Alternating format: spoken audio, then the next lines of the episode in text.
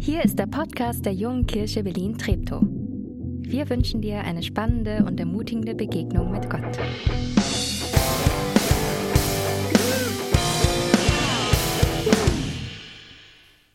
Sind so ziemlich auf der Zielgeraden unserer Predigtserie zu Jakob. Und so die ganzen Wochen ging es ja so als das durchziehende Thema drum, wie, was können wir von Jakob und von der ganzen Geschichte lernen, äh, das uns hilft, unser Vertrauen auf, auf Gott zu setzen und aus diesem Vertrauen rauszuleben, egal wie die Lebensumstände aussehen. Jetzt äh, haben wir im Vorfeld die, die einzelnen Predigten verteilt im Team und ich habe das von heute abbekommen und habe es gelesen äh, und habe mich voll gefreut.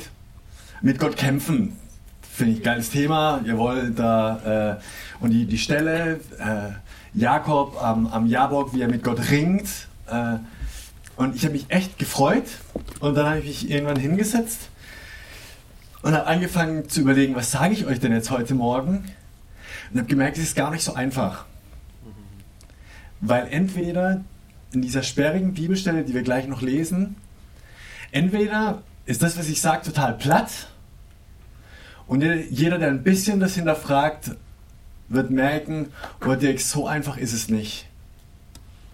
Oder auf der anderen Seite, man geht so ins Detail und gräbt so tief, dass ich in der Gefahr stehe, meinen mein predigtlangen Rekord äh, zu sprengen. Wer länger dabei ist, wer richtig lange dabei ist, der kennt den. Wer nicht, seid dankbar, dass ihr noch nicht so lange mit dabei seid.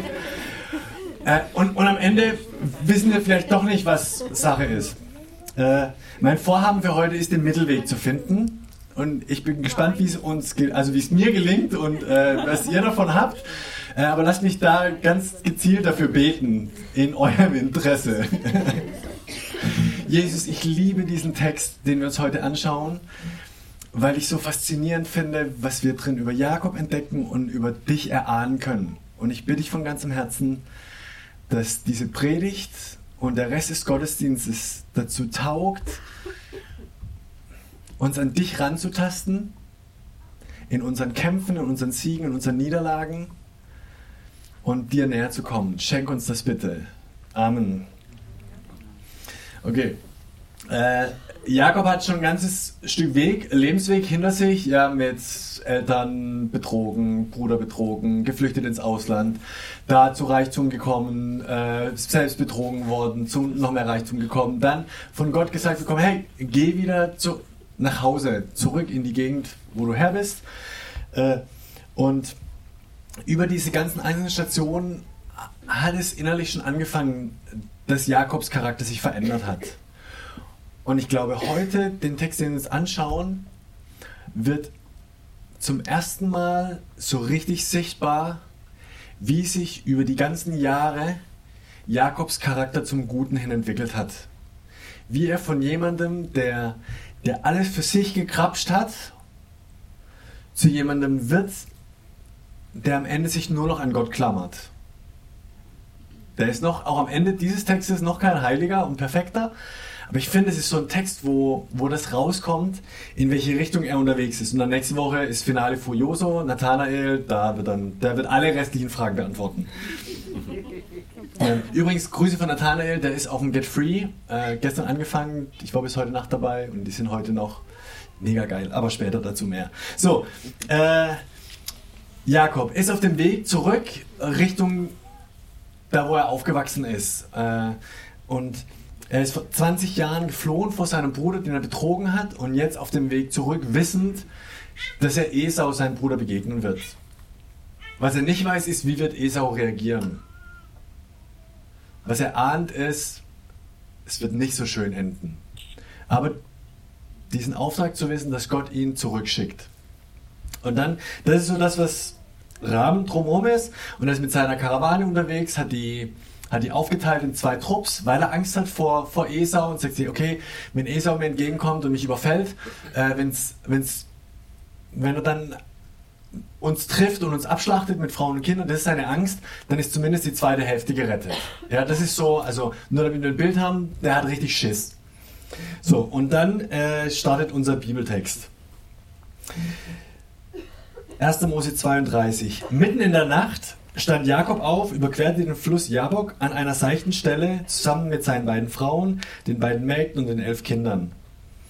Auf seinen Besitz brachte er auf die andere Seite, nur er blieb noch allein zurück. Plötzlich stellte sich ihm ein Mann entgegen und kämpfte mit ihm bis zum Morgengrauen. Als der Mann merkte, dass, es Jakob, dass er Jakob nicht besiegen konnte, gab er ihm einen so harten Schlag auf das Hüftgelenk, dass es ausgerenkt wurde. Dann bat er, lass mich los, der Morgen dämmert schon. Aber Jakob erwiderte, ich lasse dich nicht eher los, bis du mich gesegnet hast. Wie heißt du? fragte der Mann. Als Jakob seinen Namen nannte, sagte der Mann, von jetzt an sollst du nicht mehr Jakob heißen, Du hast schon mit Gott und mit Menschen gekämpft und immer gesiegt. Darum heißt du von jetzt an Israel. Wie, wie, wie ist denn dein Name? fragt Jakob zurück.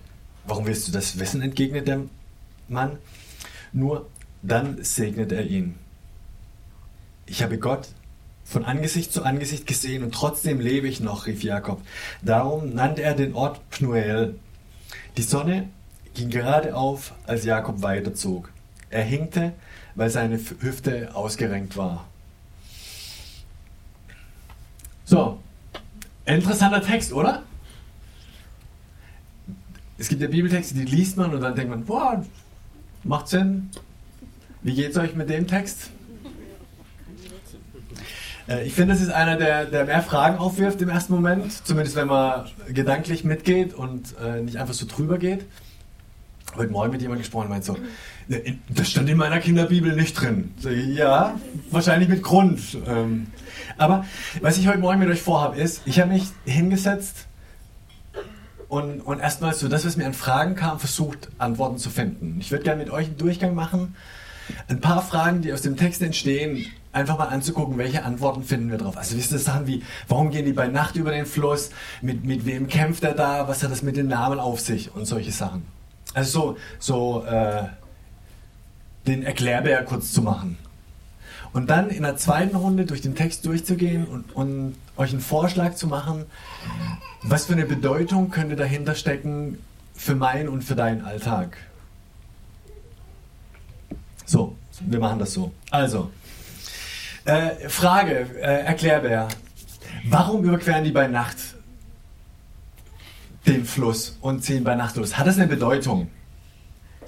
Es ist immer cool, wenn man Fragen hat, die schnell beantwortet sind. Die Antwort auf diese Frage ist nein. Es hat keine Bedeutung. Die Karawanen sind damals häufig nachts gereist, weil es einfach nicht so heiß war. Also von daher war das gar nicht unüblich, dass sie bei Nacht über, über den Jabok drüber setzen. Ähm, Worauf wir auch keine Antwort kriegen aus dem Text heraus, ist, warum, warum Jakob, nachdem, nachdem sein ganzer Tross über den, den Fluss drüber gesetzt hat, warum er allein am anderen Ufer zurückbleibt. Ob er nochmal gucken wollte, ob irgendwie noch irgendwelche Mitarbeiter da unterwegs waren, ob er gucken wollte, dass auch keiner ein Schaf vergessen hat oder eine Kiste Gold. Keine Ahnung. Es steht nichts drin, nur dass er bei Nacht allein am anderen Ufer zurückbleibt. Und dann kommt ja diese, dann kommt dieser Kampf. Und ich finde, das ist dann die nächste Frage, äh, mit wem kämpft er?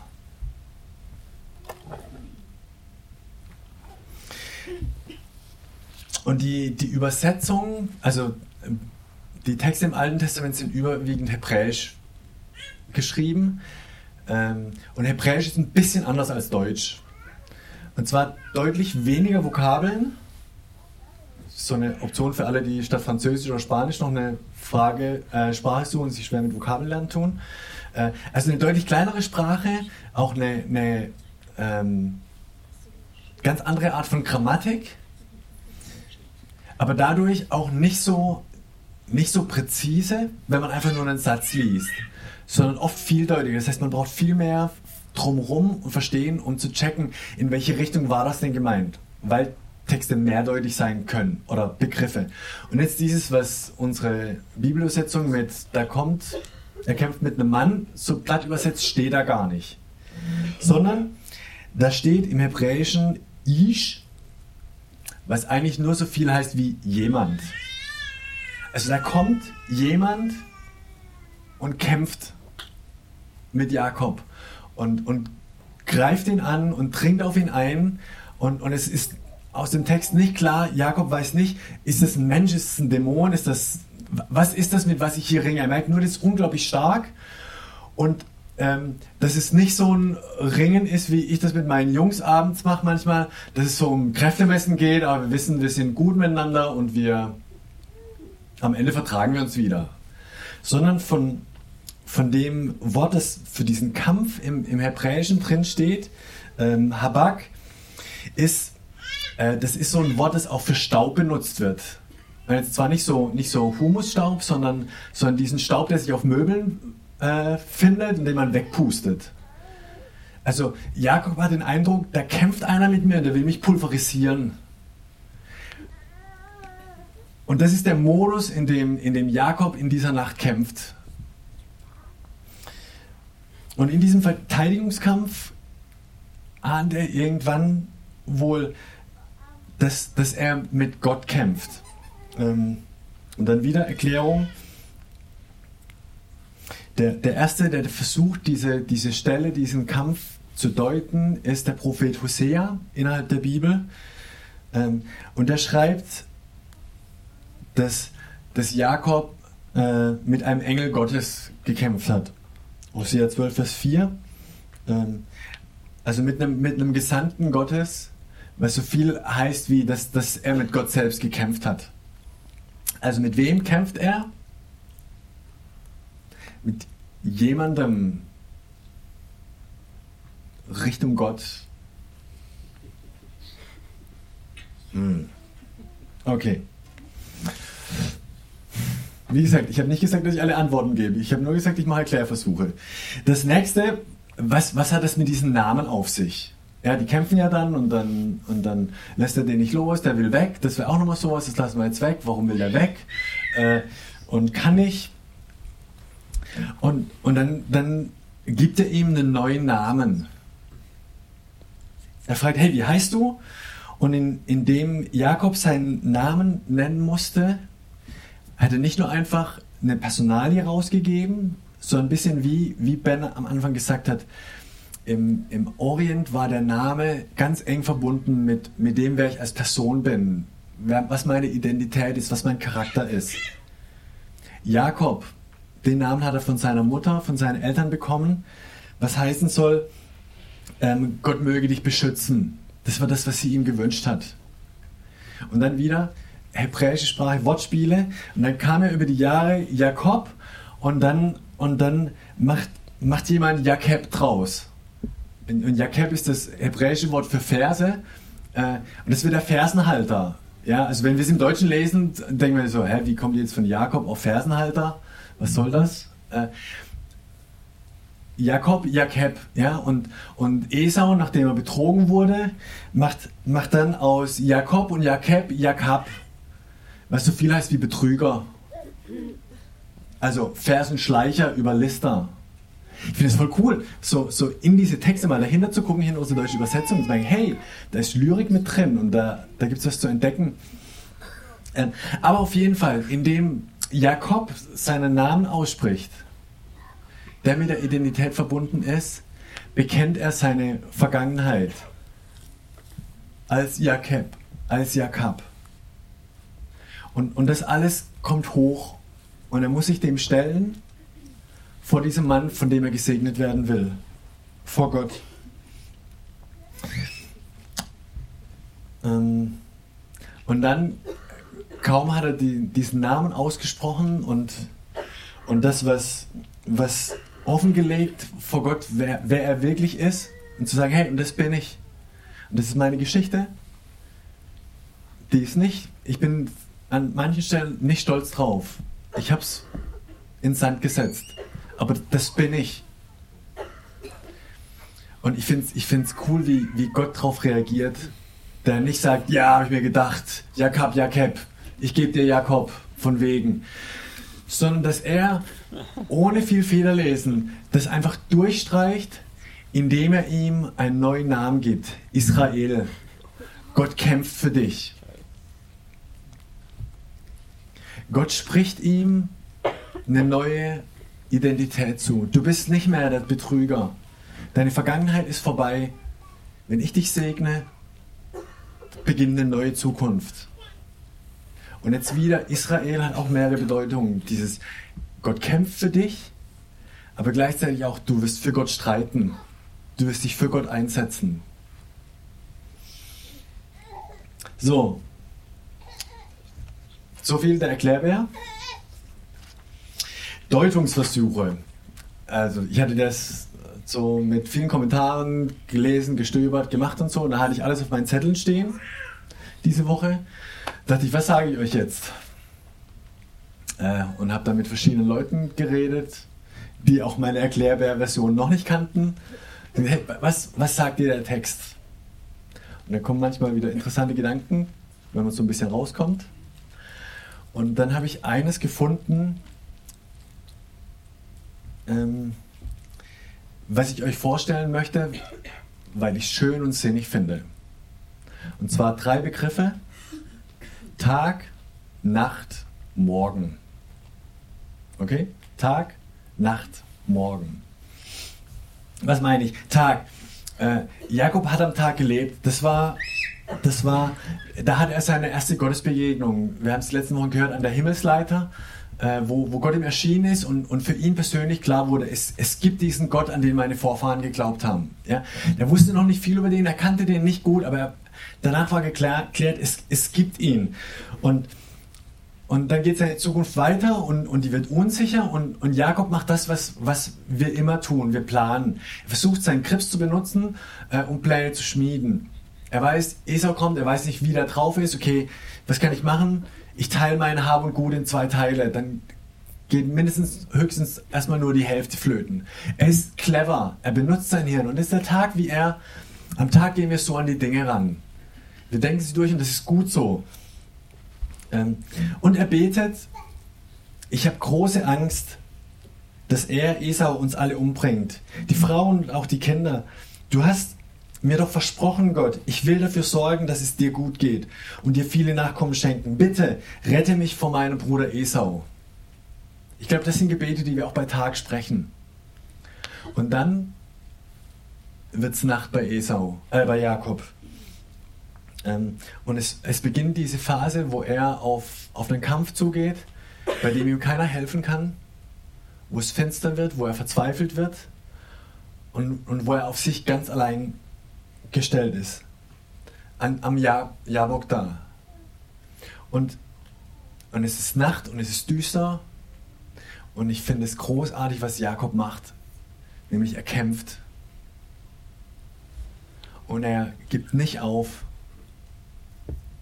Er hält dagegen, was auch immer ihn angreift. Er kapituliert nicht. Ich denke, ja, und wenn es Nacht ist und, und wir vor Kämpfen stehen, ich glaube, dann geht es oft einfach darum, dagegen zu halten und zu kämpfen und, und nicht zu kapitulieren. Weil das zum Leben auch dazugehört. Und, und in diesem Kampf, in diesem mit wem auch immer ringt, merkt er immer mehr, ich, ich ring nicht einfach nur mit meiner Angst, ich ring nicht einfach nur mit dem, was auf mich zukommt, ich ring nicht einfach nur mit irgendwelchen Dämonen. Das ist irgendwo, ich, ich, ich kämpfe mit Gott. Gott, ich verstehe dich nicht. Es kotzt mich an. Ich will das sich das ändert. Und er macht das einzig Richtige. Er lässt Gott nicht los.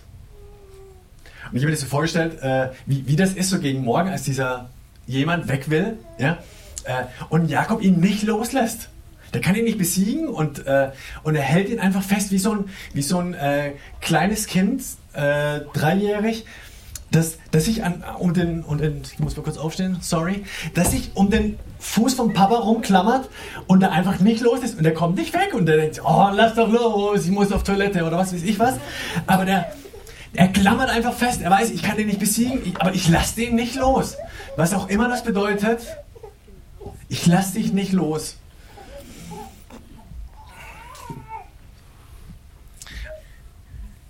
Und das führt zu einer Ehrlichkeit zwischen Gott und Jakob. Dass Jakob vor Gott bekennt, was seine Vergangenheit so düster macht und was ihn getrieben hat. Und dieses Aussprechen bringt Freiheit. Also ich bin ja heute Nacht vom, vom Get Free zurückgekommen. Das ist unser, äh, unsere Frühjahrsinspektion für die Seele oder unser Buß- und Beichtwochenende, wo es genau für sowas Raum gibt. Und das war, da gibt es am Anfang ähm, Teachings und dann gibt es viel Zeit, vor allem persönlich mit Gott allein. Wir haben so einen evangelischen Beichtspiegel, an dem man sich entlanghangeln kann oder Zeit ganz alleine mit Gott verbringen kann. Und dann nach ein paar Stunden gibt es die Möglichkeit, dass man ähm, Seelsorge in Anspruch nehmen kann oder beichten kann. Und es ist, Richtung Beichte zu gehen, ist immer wie ein Jabok zu gehen. Da hat keiner Bock drauf. Und es war, war gestern auch wieder, wir haben ganz am Ende dann so eine, so eine Reflexionsrunde gemacht und dann, äh, und, und dann kam das, was, was ganz oft beim Get Free abends kommt, dass Leute sagen, hey, oh, ich hatte, ich habe das noch nie gemacht zu beichten. Also evangelische Christen, wie oft beichten? Ich frage jetzt nicht, wer hier schon gebeichtet hat. Wie oft machen wir das, ja? Ich habe das noch nie gemacht, keine Ahnung. Das hat sich komisch angefühlt im Vorfeld und so.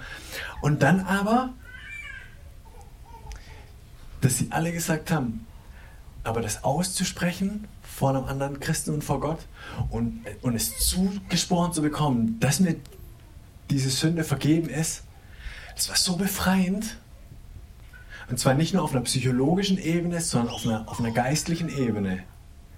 Und das ist gesehen zwischen, zwischen 19 Uhr, wann man beichten konnte, und 22 Uhr, solange das möglich war, wie sich die Gesichter geändert haben. Von, von Nacht, von Ringen mit Gott, von Ringen mit dem Leben, hin zu einem befreiten Strahlen, wenn diese Dinge ausgesprochen sind. Und das ist das glaube ich, was Jakob auch erlebt hat hier in dem Text, dass er, dass er mit Gott ringt, dass er das ausspricht, was seine Kämpfe der Vergangenheit waren und sein Scheitern. Und dass Gott ihm das dann zuspricht, du bist Israel. Du bist der, für den Gott kämpfen wird. Und du bist der, der für Gott kämpfen wird. Und, und über diesem, wie, wie Gott ihn segnet, wird es morgen. Und der Tag bricht an und es wird hell und dieses Hellsein bei Jakob bedeutet ja nicht, dass alles gut ist. Also Esau kommt immer noch und er weiß immer noch nicht, wie, wird er drauf sein. Ja? Und, und seine Hüfte wird ein Leben lang äh, gedingst sein. Wie heißt das? Kaputt. Also der wird hinken. Das ist so, dass die Juden deswegen diesen Muskel, der über die Hüfte geht, nicht essen, um sich daran zu erinnern, dass Jakob damit Gott gerungen hat und ihm begegnet ist. Also der geht als Gezeichneter aus dieser Nacht raus aber als ein neuer und als ein befreiter Mensch, der weiß, ich stehe auf Gottes Seite. Ähm, verstehen wir immer, wie Gott tickt? Ich glaube nicht. Warum greift er den an? Ich kann es euch nicht beantworten. Vermutlich muss ich es auch nicht. Was ich, was ich mir wünsche, ist, dass wir aus, aus Berichten wie dem raus ähm, lernen, dass es, dass es sich lohnt, das Vertrauen auf, auf Gott zu setzen. Und das immer wieder neu zu machen. Und ähm, also wenn ich, mir, wenn ich mir zwei Dinge wünschen dürfte, ähm, dann, dann wäre es, glaube ich, dass hör bitte nicht auf zu kämpfen. Wo du in Kämpfen drin steckst, also wenn gerade alles easy ist bei dir, genieß es einfach und feier hart, ja. Aber, aber wenn du in Kämpfen drinsteckst oder in Kämpfe kommst, dann hör nicht auf zu kämpfen. Gib nicht auf. Sei, sei Jakob trotzig, was auch immer. Halt dich, klammer dich, krall dich an Gott fest und sag, ich lass dich nicht, bis du mich segnest. Ähm, und dann zweitens, setz dein Vertrauen immer wieder neu und immer wieder mehr auf diesen Gott der Bibel wohl wissend, dass wenn du auf seiner Seite stehst, es, glaube ich, keinen besseren Platz gibt. Und dieses Vertrauen so weit gehen kann, wie bei, wie bei Jesus im Garten Gethsemane, ähm, als er Angst davor hat, was auf ihn zukommt, mit, mit Folter, mit Gefangennahme, mit Kreuzigung und all dem. Und er, und er betet, so dass, dass er Schweißausbrüche hat, wie das wie Blut runtertropft und er betet, Vater im Himmel, wenn es möglich ist, lass diesen Kelch an mir vorübergehen. Und das Vertrauen so groß ist, dass er beten kann, aber nicht mein Wille geschehe, sondern dein Wille. Hört nicht auf zu kämpfen, seid ehrlich, ringt mit Gott und setzt alles Vertrauen auf ihn. Ähm, wir, wir schauen uns jetzt nochmal äh, diesen Jakob-Monolog an, wo Jakob was sagt zu dem, wer er ist und vielleicht auch was darüber sagt, wer, wer du bist. Und anschließend äh, nehmen wir uns nochmal Zeit, um Gott anzubeten. Vielleicht um, dein, um deinen Kampf Gott hinzuschreien oder zu flüstern, ähm, dein Ringen, aber vielleicht auch einfach deinen Dank, wo er dir durch Kämpfe durchgeholfen hat. Und parallel dazu, also nach dem Video, gibt es die Möglichkeit, dass, dass, du auch persönlich für dich beten lassen kannst. Also hier, hier vorne links wird Anke stehen und hier vorne rechts bin ich. Wenn du willst, äh, sagst, hey, ich bin gerade in einem Kampf drin und ich, ich will den, ich kann den nicht alleine kämpfen. Du musst den nicht alleine kämpfen. Dann komm zu uns. Nenn's uns und wir beten für dich. Oder wenn du einen Sieg errungen hast, ich finde, feiern sollte man übrigens auch nicht alleine, äh, dann komm genauso zu uns und wir feiern das gemeinsam. Äh, genau, mach dir keine Sorgen wegen durch die Reihen durchkommen. Wenn du aufstehst, dann werden die alle die Knie so seitlich rutschen, wie man das macht, wenn der neben mir die Platzreservierung hat und dich durchlassen ähm, oder zu beten. So, und jetzt hören wir nochmal Jakob zu.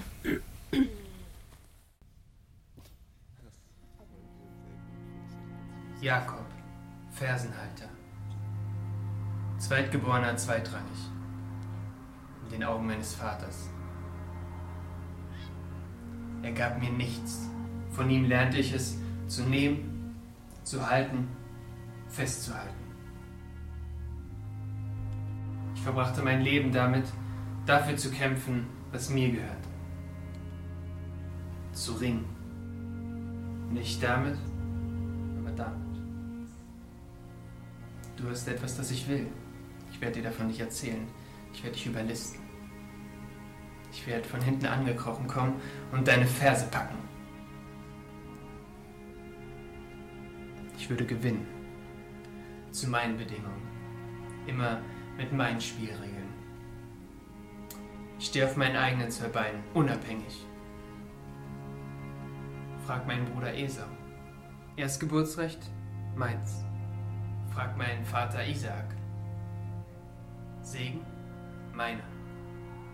Frag meinen Onkel Laban. Herden, Töchter, meine. Frag Gott. Oder frag mich.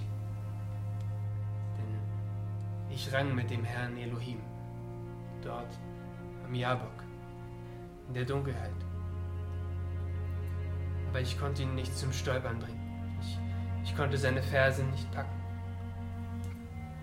Und da verwundete er mich machte mich zum Krüppel, brach mich. Und das ist, wie ich gewann. Denn wenn du gegen Gott kämpfst, bedeutet Gewinn nicht, Gott zu brechen. Gewinn bedeutet, gebrochen zu sein. Und da gab er mir einen neuen Namen. Ich war Jakob, Fersenhalter aber ich wurde Israel. Gott kämpft. Du kannst Gott nicht brechen, er wird dich brechen. Und dann, nur dann, wird er für dich kämpfen.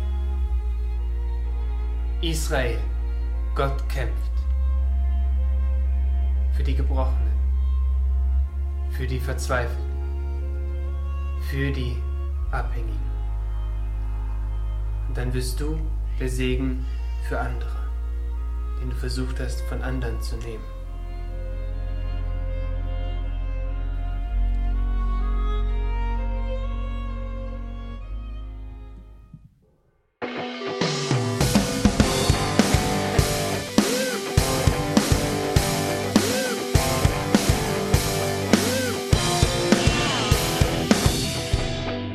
Schön, dass du diesmal dabei warst. Wenn du mehr über den Glauben erfahren möchtest, dann schreib uns gerne an info@jkb-treptow.de oder besuch uns einfach persönlich. Alle Infos findest du unter jkb-treptow.de. Wir wünschen dir eine gesegnete Woche.